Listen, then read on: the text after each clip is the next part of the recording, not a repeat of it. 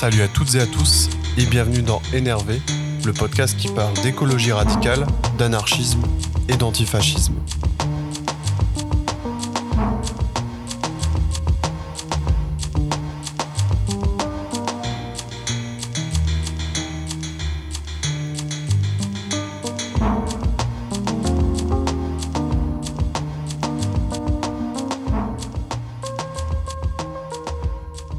Ben salut Victor. Bonjour à toi. Bah déjà merci euh, d'être là pour le premier épisode.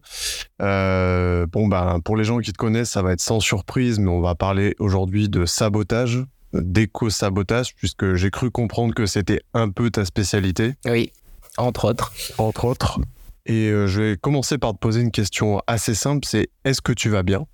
Très bien, je suis, je suis content d'être là, euh, de, de, découvrir le milieu militant bordelais que, que je connaissais pour jusqu'alors euh, pas encore euh, pleinement. Donc là, ça fait, ça fait plaisir de, de, de, nouer des liens avec, avec certaines personnes et certaines organisations locales qui sont en lutte sur le terrain. Ouais, parce qu'en fait, du coup, tu es là à Bordeaux dans le cadre d'un festival, donc organisé par l'Université populaire de Bordeaux, qui s'appelle Comme un grondement par paresseux. Et du coup, tu es là en particulier aussi pour une conférence, donc qui s'appelle euh, La paresse comme acte de sabotage. Tout à fait. Et du coup, bah, j'en ai profité que tu sois de passage pour te kidnapper un peu et te t'inviter à parler avec moi de, de sabotage. Donc, bah, déjà, merci d'avoir accepté. Et pour commencer, du coup, euh, bah, on peut commencer par la présentation. Donc, je suis présentateur aujourd'hui, mais je trouve ça plus intéressant quand même quand c'est les gens qui se présentent eux-mêmes. Donc, euh, si euh, Victor, tu veux bien te présenter pour que les auditoristes connaissent un peu mieux. Merci. Alors donc moi c'est euh, Victor Cachard. Je suis euh, à l'origine euh, formé en philosophie. Donc j'ai fait toutes mes études universitaires dans le monde de la de la réflexion spéculative et de la philosophie. Et puis très rapidement je me suis rendu compte que il y avait quand même un entre-soi très conservateur dans ce dans cette discipline là. Et à la fin de mon master j'ai rapidement pris mes distances avec le sérail de l'intelligentsia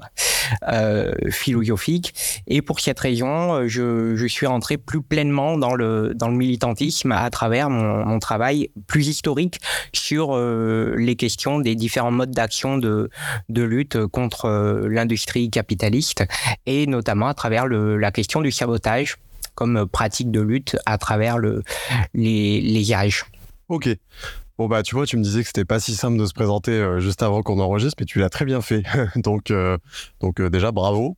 alors pour résumer un peu, du coup tu as écrit Histoire du sabotage volume 1 et il y a le numéro 2 là qui va sortir donc début 2024. ce Histoire du sabotage volume 1, il raconte un peu bah voilà l'histoire du sabotage depuis depuis sa création, en fait depuis le moment où ça a été théorisé. Donc la, première question, elle va être assez euh, générale. Euh, je vais te demander, si tu veux bien, euh, de nous faire un peu l'historique du sabotage, un peu à bride abattue, depuis les origines jusqu'à ses utilisations les plus modernes, contemporaines. D'accord, alors on va essayer d'être complet et rapide en même temps, ce qui est toujours un peu délicat. Euh, le sabotage n'existe pas le terme avant euh, 1895, qui est le moment d'acte de, naissance du, syndicalisme révolutionnaire par euh, la CGT. Donc, euh, c'est à travers la figure d'Émile Pouget qu'apparaît véritablement le terme et les réflexions qui s'en suivent théoriques sur la question du sabotage. Donc c'est vraiment la, fin du 19e siècle. Et Pouget essaye de, penser une, une méthode de lutte efficace pour essayer d'éviter de, sombrer dans les impasses que représentent à l'époque les grèves, qui sont souvent matées par, euh, qui sont souvent réprimées euh, dans des bains de sang, euh, ou alors rendues inefficaces par des briseurs de grève qui, qui vont qui vont remplacer les ouvriers qui ont arrêté le, travail temporairement. Donc il se rend compte que tout d'abord la grève ne fonctionne pas parce que c'est une cessation temporaire de l'activité productive et pour cette raison elle se fait en dehors du monde du travail. Euh, et l'autre tactique qui était alors en vigueur à cette époque c'était euh, la méthode plus euh, comment dire plus aventurière des anarchistes individualistes qui euh, pratiquaient euh, toute une série de d'actions plutôt illégales qui allait du faux monnayage jusqu'à jusqu'à aux poseurs de bombes qui en représailles à certaines décisions de justice menaient une guerre contre la bourgeoisie. Et donc ça se faisait souvent c'était souvent le fait de d'individus solitaires qui n'arrivaient pas à rallier qui, ne, possédait pas pardon, une dimension collective. Donc d'un côté, on avait la grève qui avait bien une dimension collective, mais qui ne fonctionnait pas, euh, parce qu'elle était réprimée et, euh, rendue inefficace par les briseurs de grève. Et de l'autre côté, on avait les poseurs de bombes qui euh, ne ralliaient pas le, le, monde ouvrier. Et Émile Pouget, donc dans les deux cas, on avait des actions qui étaient menées en dehors du monde productif. Émile Pouget, dès lors qu'il est en exil en, en 1894, au moment où les lois scélérates sont votées en France, euh, part donc euh, en Angleterre. Il est en exil et il s'intéresse au trade unionisme, c'est-à-dire au, syndicalisme anglais, qui est à l'époque en pleine refonte. Et là, il se rend compte, enfin, il, avant d'une certaine, euh, certaine histoire de grévistes qui sont des dockers à Glasgow, qui décident de se mettre en grève et très rapidement se font ils se font euh, se font dépasser par des briseurs de grève. Et ils et les, les, grévistes se rendent compte que ces briseurs de grève ne euh, ne font mal le travail. Euh, c'est-à-dire ils trébuchent euh, et c'est-à-dire qu'en fait ce sont des ouvriers qui ne sont pas qualifiés. Et pour cette raison ils n'ont pas une productivité qui, qui, qui corresponde aux volontés de, de, du patronat. Et Émile Pouget et donc les grévistes ces, ces fameux dockers se disent eh ben, en fait on va pas euh, sortir du monde du travail en faisant une grève, en arrêtant de travailler. On va faire comme si on était les mauvais travailleurs qui sont embauchés sur le tas pour briser notre grève. Donc on va faire un mauvais travail.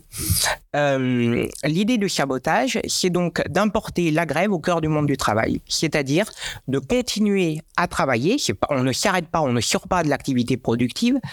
Euh, on continue de travailler, mais c'est à l'intérieur du cœur du travail euh, que l'on va pouvoir opposer une lutte à l'exploitation. À partir de là, Émile Pouget, ah, donc chez les, les, les dockers, ils appelaient ça la technique du go canny pour dire allez, vas-y mollo, euh, allez-y euh, doucement, euh, travaillez pas trop. Ouais.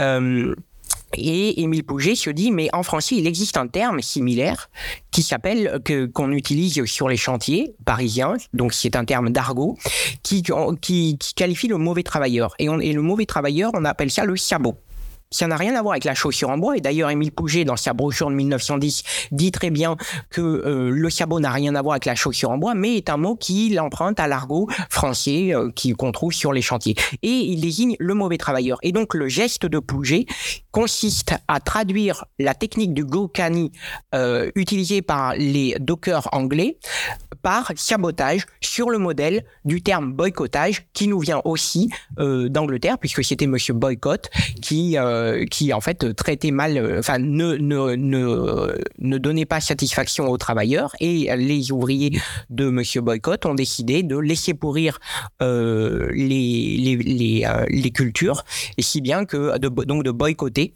euh, la production alimentaire et, et, et ensuite bah, c'est devenu le boycottage et ça a été pensé comme tel. Et le sabotage vient, euh, voilà, pour bouger sur cette euh, sur cette euh, construction, disons. Lexi lexicographique. donc, pour résumer, pour bouger, il faut finalement trouver comment importer la lutte au cœur du monde, de, au cœur de l'activité productive, trouver une technique, un truc, une méthode qui soit suffisamment offensive pour remporter euh, le suffrage des anarchistes. Donc euh, il, faut, faut quand même une activité qui se contente pas d'être seulement de la paresse, mais quelque chose d'un peu plus virulent pour que les anarchistes puissent rentrer dans les corporations ouvrières. Et en même temps, quelque chose qui ait une dimension suffisamment collective pour être diffusé parmi les ouvriers. Et donc c'est dans cet entre-deux finalement que le, sabotage est pensé. Ensuite, pour aller, pour maintenant aller plus vite et, et revenir jusqu'à aujourd'hui, le sabotage, qui est au départ donc une résistance au travail et à l'activité productive par des attitudes de paresse, de ralentissement et en même temps de, de neutralisation des machines, euh, il prend la tournure d'une guerre révolutionnaire qui est théorisée notamment par, euh, par Lénine hein, à travers cette idée de, guerre révolutionnaire. Et euh, le sabotage prend une connotation beaucoup plus guerrière à partir du moment où on entre dans le conflit armé de la Seconde Guerre mondiale avec l'apparition des partisans, des partisans, donc qui sont des soldats non professionnels, qui sont sans uniforme et qui mènent une guerre de type asymétrique qu'on appelle une guérilla. Et donc c'est à partir de là que le sabotage prend une dimension beaucoup plus euh, guerrière, euh, agonistique. et donc, il perd sa spécificité de, de, lutte dans le monde du travail. Ensuite, le sabotage change encore de sens, il est réinterprété et c'est notamment dans les luttes écologistes ou euh, dans les années 1970. Et en réalité, ça commence dès 1960 à travers euh, l'utilisation par euh, l'association euh, de, de, protection des animaux. Donc c'est la Hunt Saboteur Association. Euh, bon, je suis pas un grand, euh, un grand anglophile, donc j'ai j'ai cru que tu allais dire l'association des maires de France. non, non, c'est l'association des. Euh, en fait, c'est une association contre la chasse et qui euh, revendique le terme de sabotage puisqu'il considère que la chasse étant une activité, une déclaration de guerre ouverte aux vivants, il faut euh, importer la notion de guérilla contre les chasseurs. Donc ça, c'est au tournant des années 60 en Angleterre, puisque bon, en Angleterre, ils ont, ils sont vraiment les, disons les, les plus euh, les plus à l'avant-garde de la lutte euh, de la lutte euh, antispéciste. Ensuite, en 1972 est forgé un nouveau terme qui est le terme écotage ou éco-sabotage. Alors là, on a un livre qui est publié, donc c'est deux ans après, après les Journées de la Terre, qui constitue vraiment une année, l'année matrice de la naissance de l'écologie politique aux États-Unis, 1970 donc, et en 1972 est publié un livre Écotage. Le livre commence par l'épigraphe euh, suivant. Nous ajoutons un nouveau terme au dictionnaire anglais, le terme euh, écotage, forgé sur le français sabotage et sur le terme euh, écologie pour dire lutte, le, pour dire sabotage appliqué aux luttes environnementales. Et donc là, euh, ce qui est intéressant, c'est c'est donc le, livre qui, c'est la manière dont prend euh, la, la, manière euh, que prend le, ce livre, la, la manière que prend la forme de ce livre, c'est donc David Obst et Sam Love qui lancent un appel à idées une espèce de boîte à outils. Donc c'est pas un livre qui est écrit comme un long monologue, c'est vraiment un appel à dire eh ben vous qui êtes dans différents secteurs d'activité, faites-nous remonter toutes vos, luttes que vous pratiquez sur le terrain pour essayer de saboter la prédation euh, écologique, enfin le refus de la résistance à la prédation écologiste, pardon. Et, dans ce livre, il y a plusieurs euh, descriptions, il y a plusieurs euh, exemples qui sont donnés. Il y a notamment euh, Fox, qui s'appelle en réalité James Phillips, dans l'Aurora, qui pratique, qui bouche les canalisations d'une entreprise qui, est l'entreprise Dial, de fabrique des savons. Les savons Dial, bon, c'est encore assez connu dans l'imaginaire des gens. donc il y a cette histoire de Fox qui va boucher les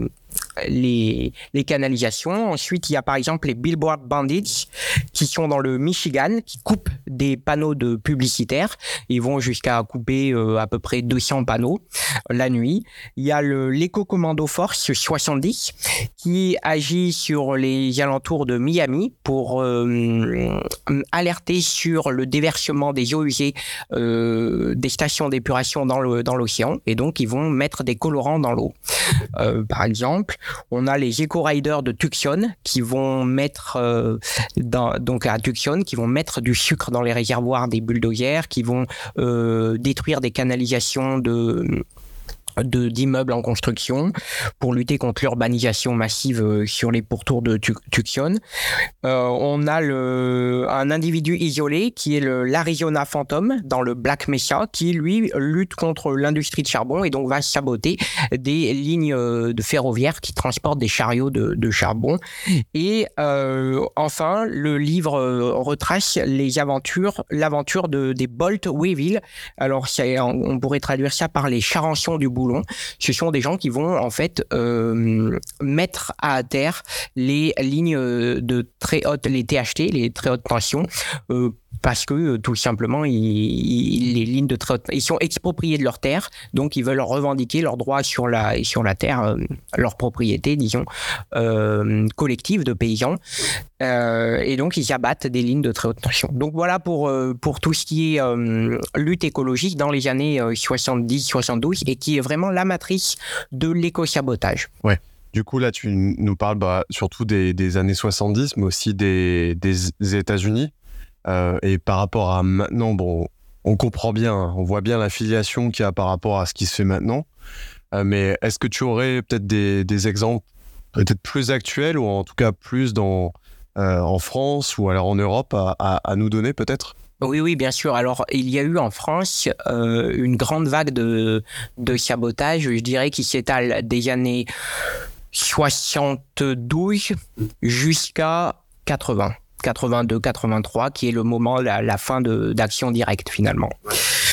On a par exemple La Gueule ouverte, qui est donc le journal, euh, un des premiers journaux écologistes, euh, la Gueule ouverte qui publie un article en 1975 qui reprend tous ces actes-là, donc de Fox, de Fox dans l'Aurora, Billboard Bandy, Eco Commando, etc. Il reprend ça et puis il dit, bah voilà ce qui se passe aux États-Unis. Et ça donne des idées euh, au mouvement écologiste naissant en France et notamment à Françoise Daubonne qui, euh, en la même année, donc quelques mois après l'apparition de l'article, va faire sauter euh, une, qui va faire sauter, poser une bombe à Fessenheim pour lutter contre l'imposition du nucléaire en France.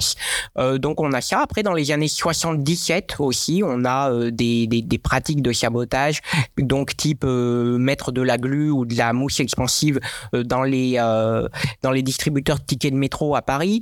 on a aussi dans les années 80 euh, le, le, le, groupe Clodo pour comité de liquidation ou de destruction des ordinateurs sur Toulouse, qui vont donc euh, plastiquer, poser des bombes euh, contre des centrales, contre des, des usines d'informatique qui servent notamment l'industrie militaire.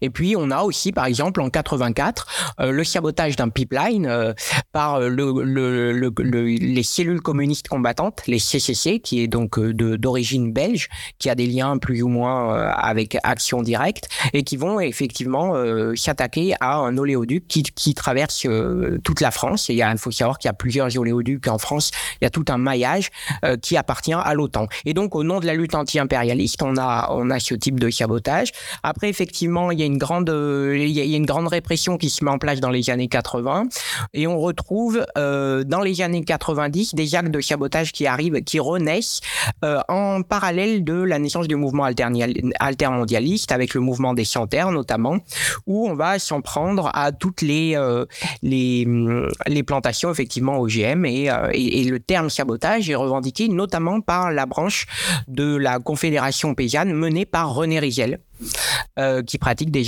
des actions euh, clandestines de, euh, de destruction de laboratoires où sont fabriqués, où sont pensées des cultures transgéniques. Donc voilà, pour balayer très rapidement les, les formes plus contemporaines, plus récentes de sabotage. Dans l'ensemble, on pourrait faire une espèce de typologie pour dire quelles sont les grandes infrastructures ciblées par le sabotage.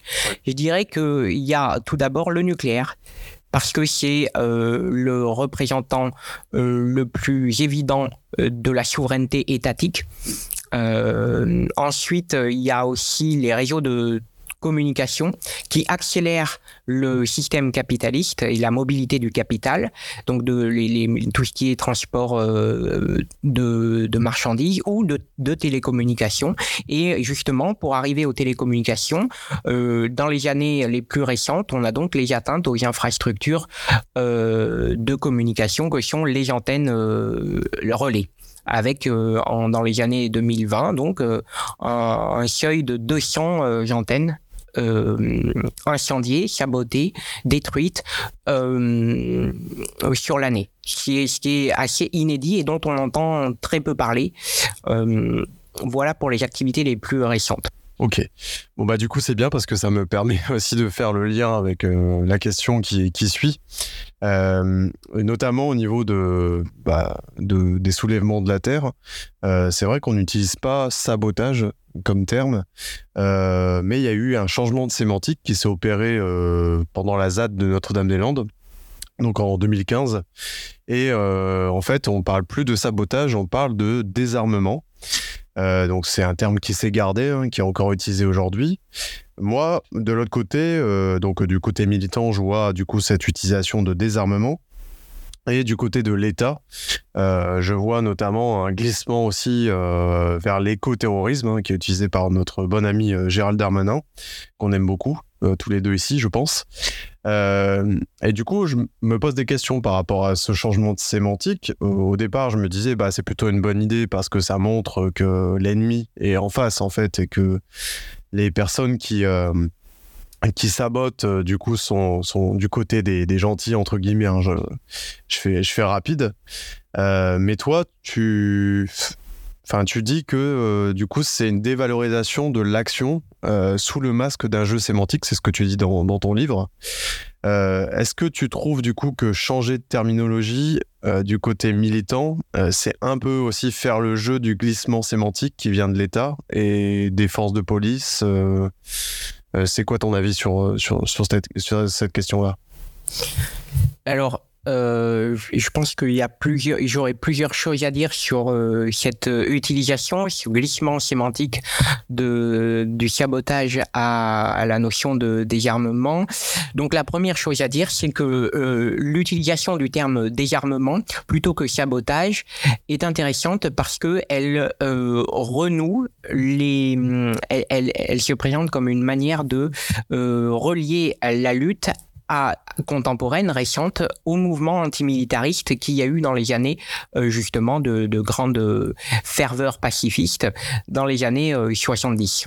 Euh, euh, tout le mouvement hippie euh, peace and love, euh, voilà. Et donc il y avait déjà ce terme qui était utilisé, euh, qui était assumé par les militants pour dire on va pas saboter, on va plutôt on va plutôt désarmer l'industrie militaire.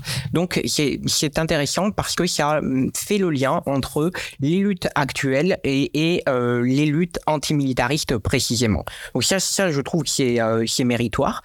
mais toutefois un des problèmes ça serait en fait de euh, le fait de, ne pas utiliser le terme de sabotage et plutôt de se focaliser sur cet aspect antimilitariste, ça coupe la lutte de la question de la critique de l'exploitation au travail. C'est-à-dire que le sabotage était vraiment pensé pour articuler la lutte dans le monde du travail et en dehors du monde du travail. Et se focaliser sur la notion de désarmement dans les milieux écologistes, ça ne, permet pas de faire directement le lien avec la critique de l'exploitation dans le monde productif du travail. Euh, Ensuite, je dirais que le terme a été utilisé de désarmement plutôt que sabotage parce que tout simplement, euh, l'État a mené un travail depuis la Deuxième Guerre mondiale euh, de euh, de faire passer. L'idée, c'était de faire passer le saboteur comme le traître l'ennemi intérieur, le bouc émissaire. Et donc, dans l'esprit des gens, c'est le saboteur est un renégat. C'est quelqu'un qui a trahi la nation et de ce point de vue, c'est vraiment le, le bouc émissaire. Euh, et donc, pour éviter de tomber dans ce, dans ce piège-là de l'ennemi intérieur, eh ben, on a préféré utiliser le terme de désarmement. On le voit aujourd'hui dans le cadre de la guerre en Ukraine, le saboteur, les, les saboteurs, ce sont souvent des, euh, des gens qui vont, euh, qui sont manipulés par des pays étrangers.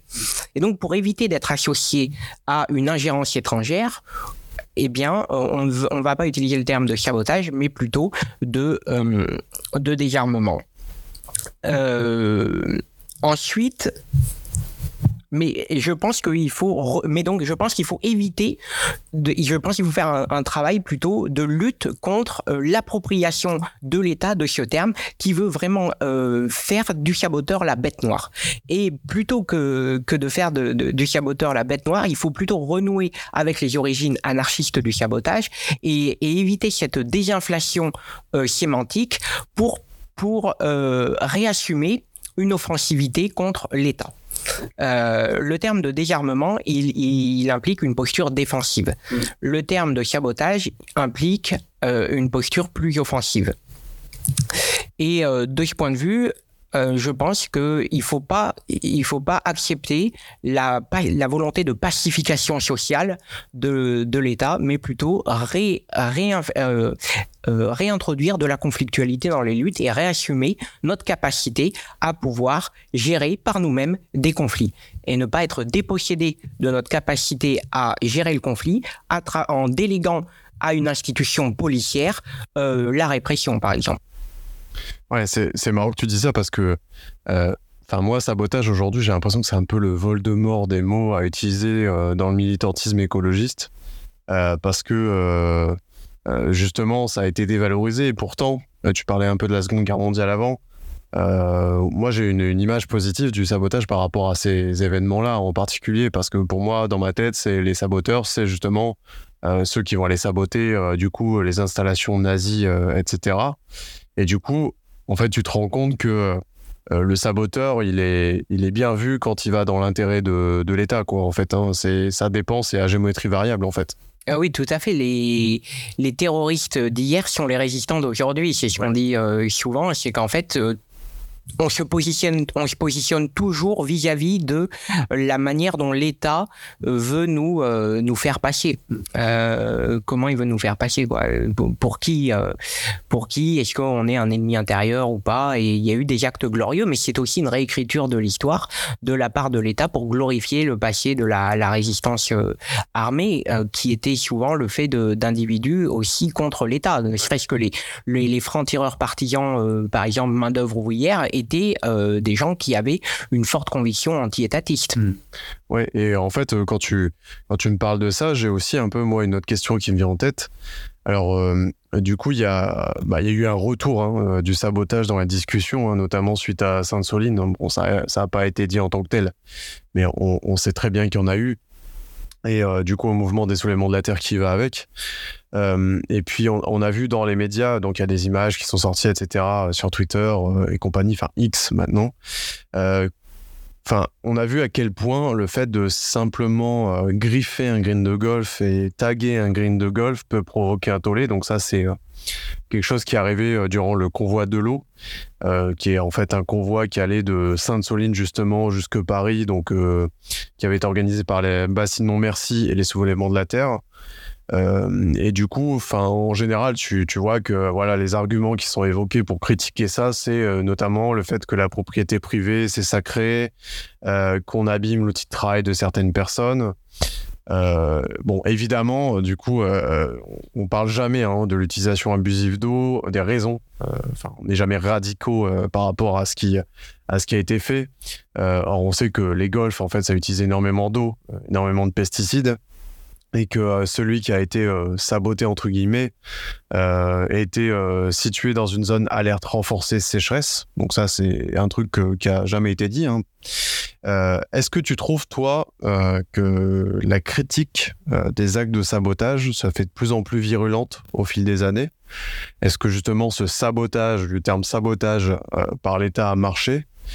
Euh, pourtant, à titre personnel, enfin, avec l'urgence climatique et environnementale, ça me semble inévitable, puisqu'en fait, euh, euh, comme, comme quand on a lu ton bouquin, on comprend que ça s'inscrit dans une histoire de plusieurs centaines d'années.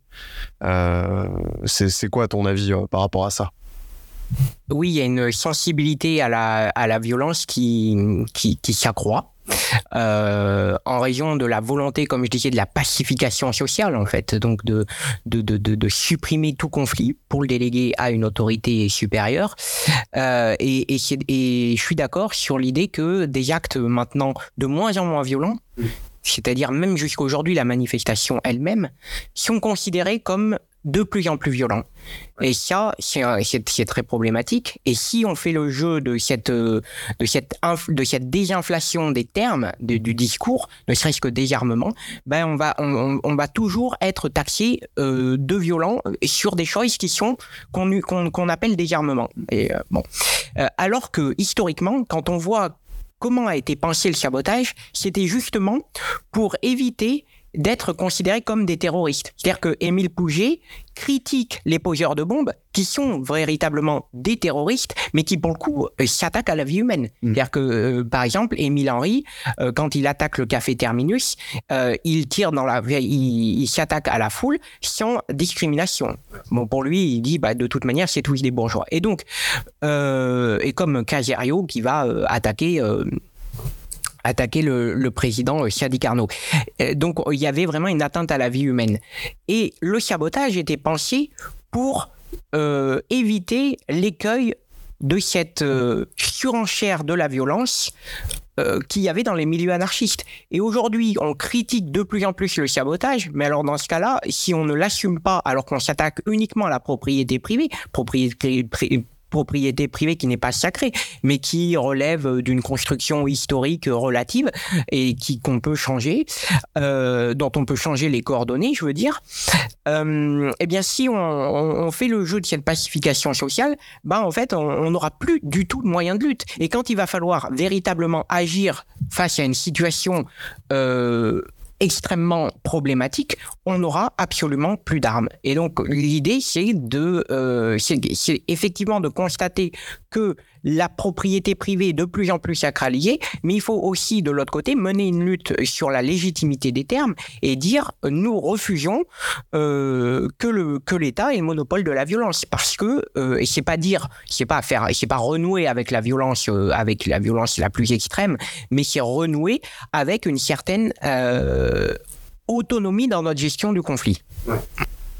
Oui, de toute façon, ça, c'est une question dans les milieux militants, c'est de voilà euh, la question de la, non violence de la violence j'ai l'impression que c'est des trucs qui sont un peu euh, qui, reviennent un peu tout le temps euh, mais justement je parlais d'urgence climatique avant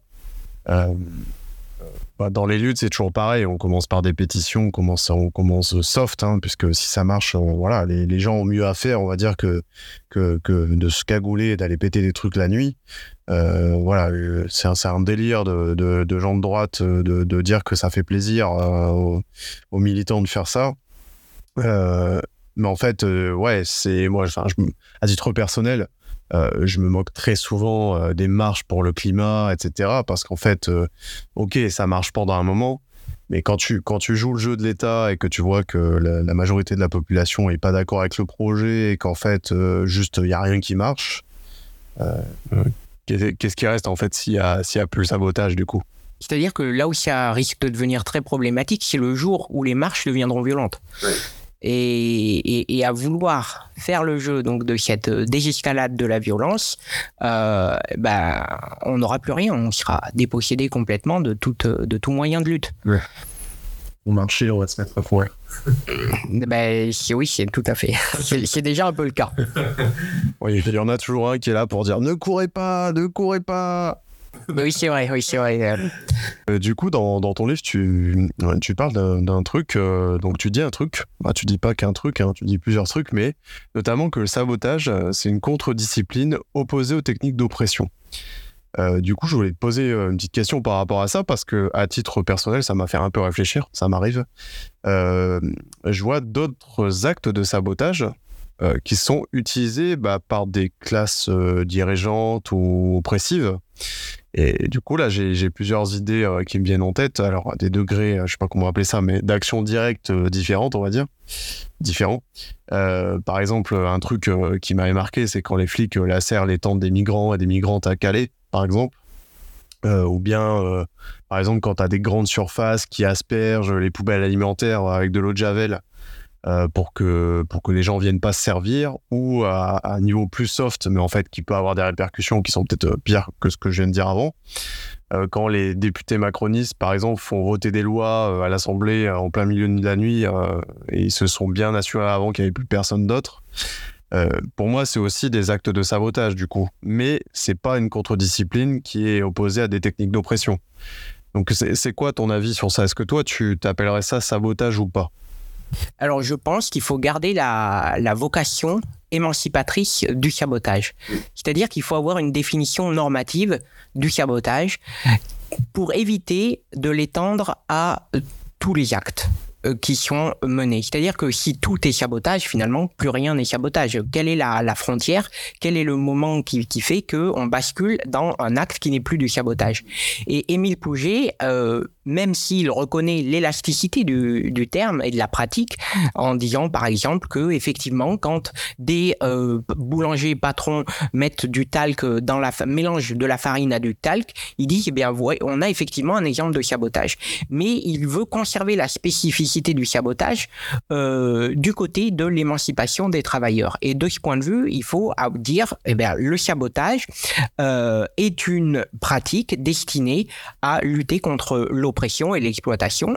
Donc, euh, même si on peut étendre le sabotage, j'ai peur que à vouloir qualifier de sabotage des actes menés par les États ou par les capitalistes eux-mêmes, on perd sa spécificité qui en fait un instrument de lutte qui est né dans le le monde ouvrier et notamment dans la pensée du syndicalisme révolutionnaire. Donc l'idée c'est que oui, on peut dire que tout est sabotage finalement.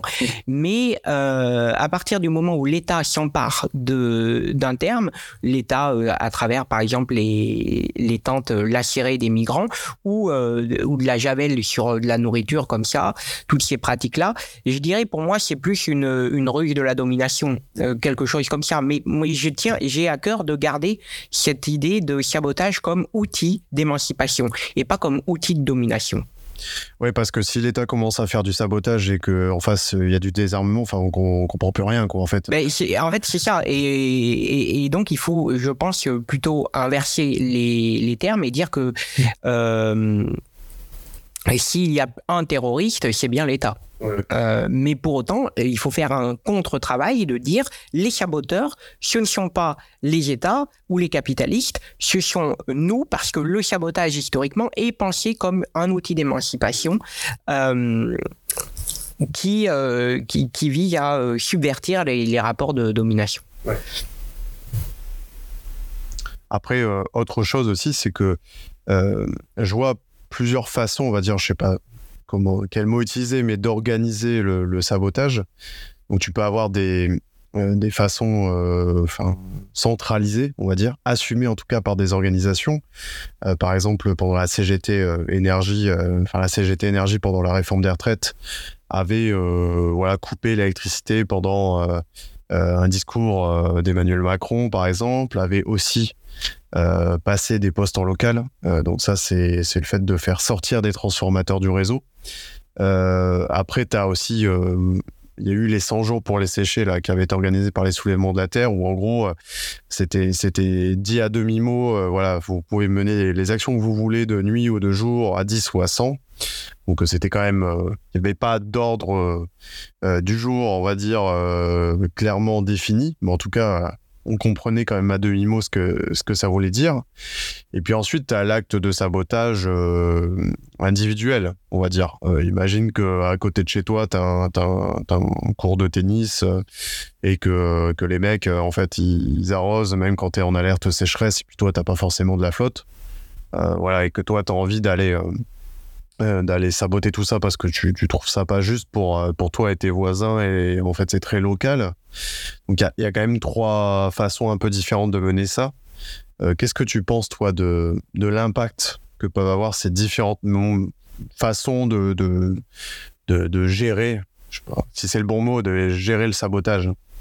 Alors, cette question, moi, ça me fait penser au problème de la revendication de responsabilité.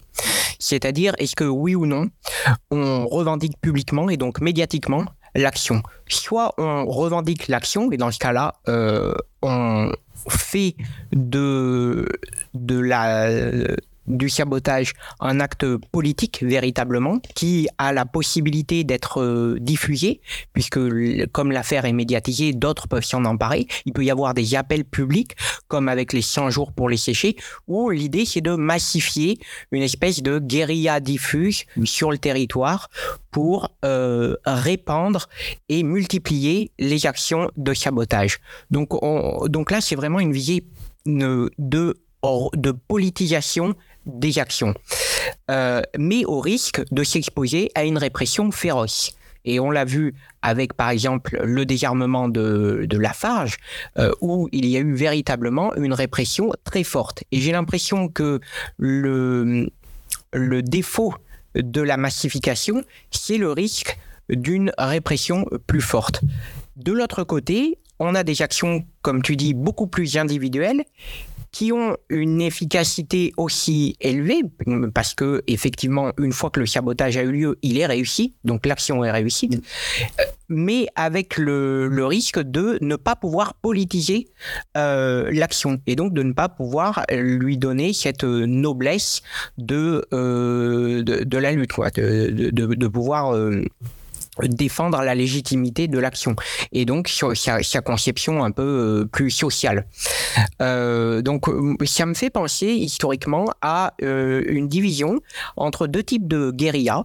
D'un côté la guérilla diffuse qui donc pratique une guerre d'attrition, de harcèlement qui est qui est une petite qui est la multiplication de petits petits actes et de l'autre côté la guérilla organisée qui elle suppose une atteinte plus spectaculaire à une infrastructure dite par exemple vitale, où on va pas se contenter de euh, mettre euh, à, l'échec, tenir en, tenir en respect, disons, euh, les effets délétères de certaines entreprises, mais on va s'attaquer à la source même euh, d'une, d'une, de, la pollution. Et donc, on va s'attaquer à des infrastructures qu'on dit vitales, c'est-à-dire, par exemple, euh, bien, le transport de l'énergie, le transport de la communication via les antennes, via les, les fibres optiques, par exemple, pour immobiliser le capital. donc, d'un côté, on a des petites actions qui s'attaquent aux effets, euh, voilà, un golf. On va s'attaquer à un golf. Bon, c'est un effet très local, mais qui, qui, marche très bien. Moi, je suis pas là pour faire une, un jugement de valeur dans les actions, parce que euh, toute action, à partir du moment où elle est menée, pour moi, est, est, est réussie. La seule chose qui est perdue, c'est de ne pas agir. Mais euh, et donc, on a d'un côté cette cette guérilla diffuse qui s'attaque aux effets, et de l'autre, une guérilla un peu plus organisée qui s'attaque aux causes, et donc à des infrastructures de plus grande échelle. Voilà quoi me fait penser cette, euh, euh, cette question entre les actions individuelles et puis celle d'une massification de, des soulèvements de la Terre ou même de la CGT qui pratique des coupures de courant.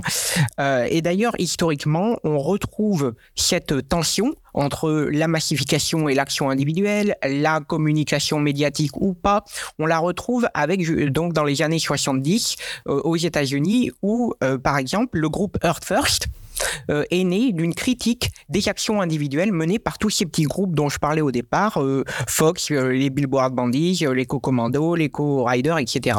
Eh bien, le groupe Earth First s'est constitué pour dire il faut pas s'attaquer, il faut pas mener une lutte diffuse et locale, mais s'attaquer à des infrastructures qui centralisent le pouvoir. Et donc, on va s'attaquer, par exemple, à, à une centrale de production d'électricité. J'ai aussi euh, euh, l'impression que c'est quand même deux façons de faire très différentes. Alors là, il y a l'organisation du truc, mais euh, la CGT Énergie, par exemple, en fait, là, c'est, j'ai l'impression que c'est un sabotage un peu traditionnel, on va dire, héritage et sabotage, je sais pas, mais en fait, c'était leur métier. donc l'électricité, et donc ils ont décidé de couper l'électricité et donc, euh, ça, rejoint un peu euh, le sabotage de son, outil de travail. Euh, quand c'est les plutôt écologistes, en fait, j'ai l'impression que ça, vient de l'extérieur. En fait, tu vas saboter quelque chose qui, enfin, c'est pas forcément ton, outil de travail, c'est l'outil de travail plutôt d'autres personnes. Qu'est-ce que tu penses de ces différentes approches-là? Parce qu'en fait, du coup, moi, je vois quand même deux façons de faire très différentes. Alors, quand l'action est menée par le mouvement, les actions sont menées par les mouvements écologistes, très souvent, on s'attaque effectivement à un élément du capitalisme euh, superficielle, c'est-à-dire on s'attaque aux effets, comme je disais. Et euh, ce mode d'action va euh, causer un maximum de violence, va être détruit, va être complètement détruit, et on va faire ça d'une manière, on va, on va, on va, on va couper les canalisations, on va détruire un bulldozer en s'attaquant de l'extérieur du monde du travail à, l'outil de travail. Et donc, ça peut être mal perçu. Alors que le sabotage tel qu'il était pensé par Pouget, c'était d'avoir euh, de l'intérieur du monde du travail une, une action ciblée et une action qui, qui se fasse en connaissance de cause de l'outil de travail. C'est-à-dire, on ne va pas euh, casser euh, avec perte et fracas toute une, euh, faire sauter une usine finalement, mais on va euh, causer une action type grain de sable, une petite action sur un endroit névralgique de la machine pour pouvoir la bloquer complètement et donc la soustraire au capitalisme, la neutraliser.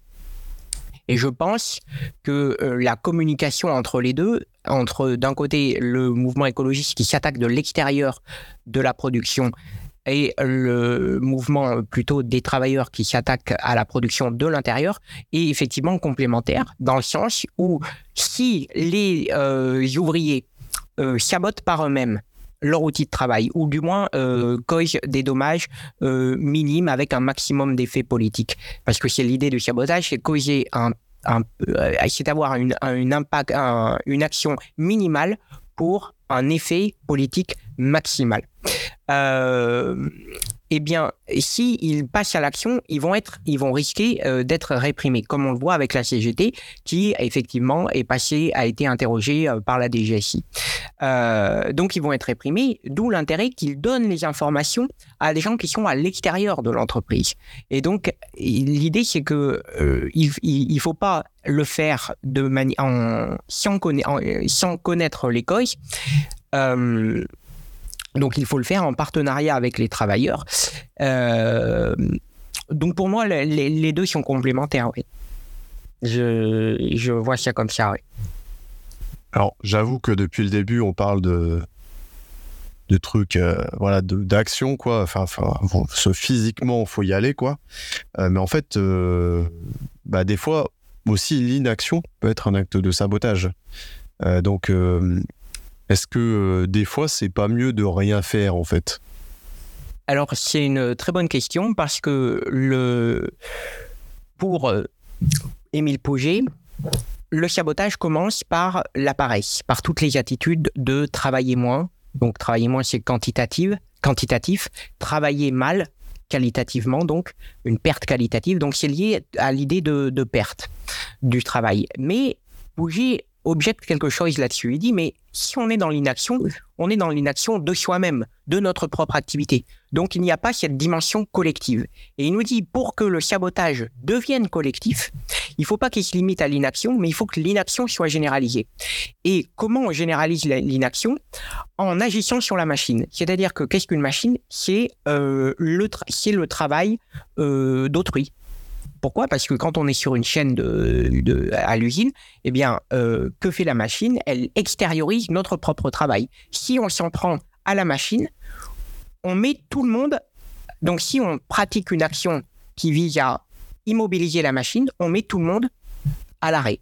C'est-à-dire que l'action et l'action produit une, inaction, une inaction collective. Et donc, pour Émile Pouget, euh, le sabotage doit forcément atteindre une dimension collective en agissant sur euh, la machine. Puis, puis là, moi, je vois aussi euh, par rapport aux, actions dont on parlait avant, euh, les trucs très, très, très locaux. Là, tu vas saboter ton tennis ou je sais pas quoi. dans l'inaction, ça peut être pareil. On a beaucoup entendu parler sur, sur Internet là dernièrement du slow quitting. c'est quand tu décides que, que tu que arrêtes de bosser parce que tu vas bientôt partir. Là, pour le coup, c'est pas voilà, pas politisé, c'est très perso en fait il faut, il y, a, toujours la nécessité de généraliser l'action, euh, tout en évitant le risque de répression. C'est-à-dire qu'on on est vraiment sur une ligne de crête entre d'un côté une action individuelle qui va être hyper efficace parce qu'elle va être clandestine, elle va être masquée, on va pouvoir soi-même la reproduire, euh, on va échapper aux perquisitions. Et d'un autre côté, on n'a pas cette dimension collective et donc on, perd en, en, dimension politique.